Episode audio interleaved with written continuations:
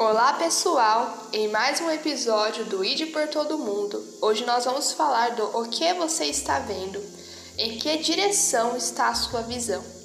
Muitas vezes nós olhamos para as pessoas, para uma situação da nossa vida e a gente só consegue enxergar lados uh, negativos que a nossa própria mente prega na gente. Por exemplo, acontece uma situação, às vezes passam meses e a nossa mente ainda pensa naquilo. Seja uma situação de. Ah, eu, de, eu poderia ter falado diferente, eu poderia ter agido diferente, ou, ah, ou alguém poderia ter agido diferente comigo, e aquilo fica na nossa mente até que vire um vício pensar em algo que já passou. É algo antigo, do passado. E fala na palavra.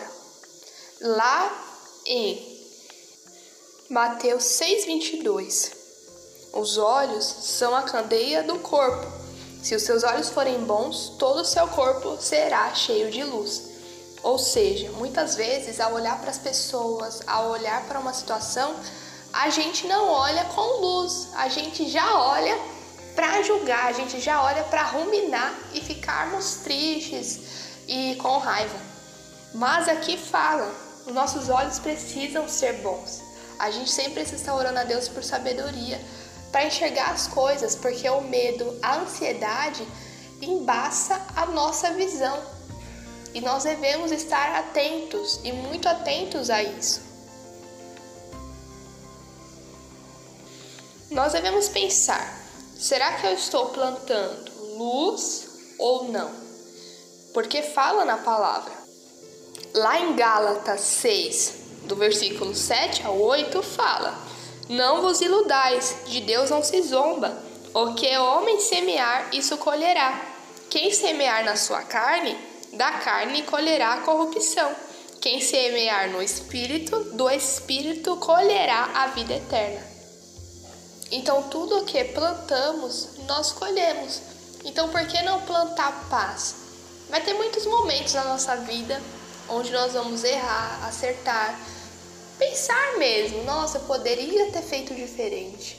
A situação poderia ter sido resolvida de uma forma diferente. Mas a gente deve pensar que somos seres humanos, assim como as outras pessoas, e assim como as outras pessoas acertam e erram, nós não somos diferentes. E assim como nós acertamos e erramos, né, nós mesmos, as outras pessoas também erram e acertam. Então, ter mais paciência com o que a gente faz e também com o que a gente recebe é muito importante. A palavra nos fala para amar a Deus e amar também as pessoas. Então, aonde está indo a direção dos nossos olhos? Será que a gente está enxergando o correto? a verdade? Ou será que a nossa mente está com tanto medo do futuro, com tanto medo de tudo que acontece, que a gente só consegue olhar para um lado, a gente só consegue ter medo, ansiedade e acaba trazendo escuridão para nossa mente. Porque se a gente coloca peso em tudo, então aquilo a gente tem que colocar luz nas coisas e não colocar peso. Tudo isso vai nos ajudar a ter discernimento, tudo isso vai nos ajudar a ter paz, porque luz é diferente de trevas. Será que a gente não está colocando trevas em nossa mente? Como, por exemplo, acontece uma situação. Em vez de eu pensar que tudo vai se ajeitar porque Deus está cuidando de tudo, eu começo. Ai, não, porque olha o que aconteceu, olha a situação, não vai se resolver. Meu Deus, e a gente se desespera muito, mas nós temos um pai que cuida de nós. E quando acaba a luz da nossa casa, o que a gente faz? A gente põe uma vela. Por quê? Porque aquilo vai nos ajudar a enxergar melhor. A vela não é de decoração, é para nos ajudar a enxergar mesmo. Então, se está tudo confuso na nossa vida, se está acontecendo muitas coisas, tá na hora da gente acender uma vela mesmo, orar a Deus, pedir que Deus abra nossos olhos para a gente entender o que está acontecendo, para a gente ver se não é uma questão espiritual, se não é uma questão mesmo de saúde, de ou às vezes uma questão de ser resolvido algo, porque às vezes um diálogo resolve uma situação. Claro, orando também. Às vezes é uma questão espiritual, que é você e Deus. Mas tudo tem solução, tudo tem saída. Deus entregou seu filho para morrer por nós.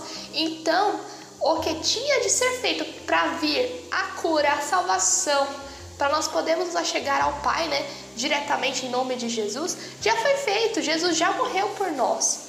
Então nós já temos de graça. Nós temos de graça a presença de Deus, nós temos de graça a cura, a restauração, a libertação. Então, não há nada, não há nada nessa vida que não tenha saída, não tenha solução.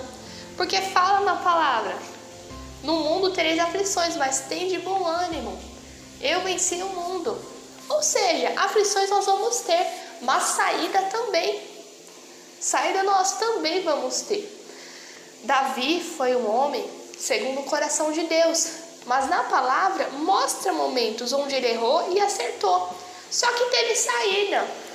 A, tudo que ele fez, uh, sendo coisas corretas ou às vezes até um erro, sempre teve saída no Senhor.